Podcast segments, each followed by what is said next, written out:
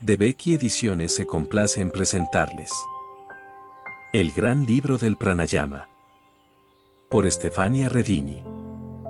Pranayama es un término sánscrito compuesto por dos palabras. Prane, que vendría a significar fuerza o energía vital, es decir, la esencia de la vida misma. Es el mismo concepto que los chinos designan con el término chi y los japoneses ki. Llame, que podría traducirse como control. Otras interpretaciones, sin embargo, prefieren considerar el término ayama, cuyo significado sería el de extensión.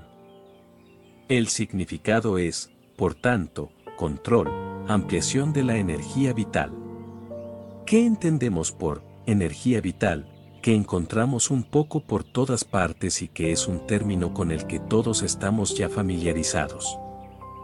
Prane puede ser comprendido en último término examinando las dos raíces de las que se compone. Pra significa existir independientemente o antes, y Ana es la forma abreviada de Ana, que significa célula. Un átomo, o una molécula, se llama anu. Toda forma de vida está compuesta por billones de átomos que forman un conjunto llamado Ana. Por tanto, parece que prana indica lo que existía antes de cualquier vida atómica o celular.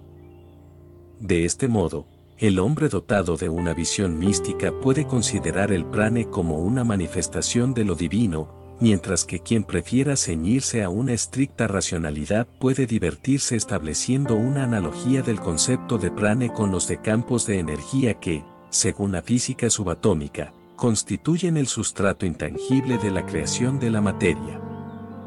La fuente principal de prane es, en general, el aire que respiramos, aunque también lo absorbemos en la comida y la bebida. Si desea conocer más sobre la historia del el gran libro del pranayama, puede encontrar el libro en la presente plataforma.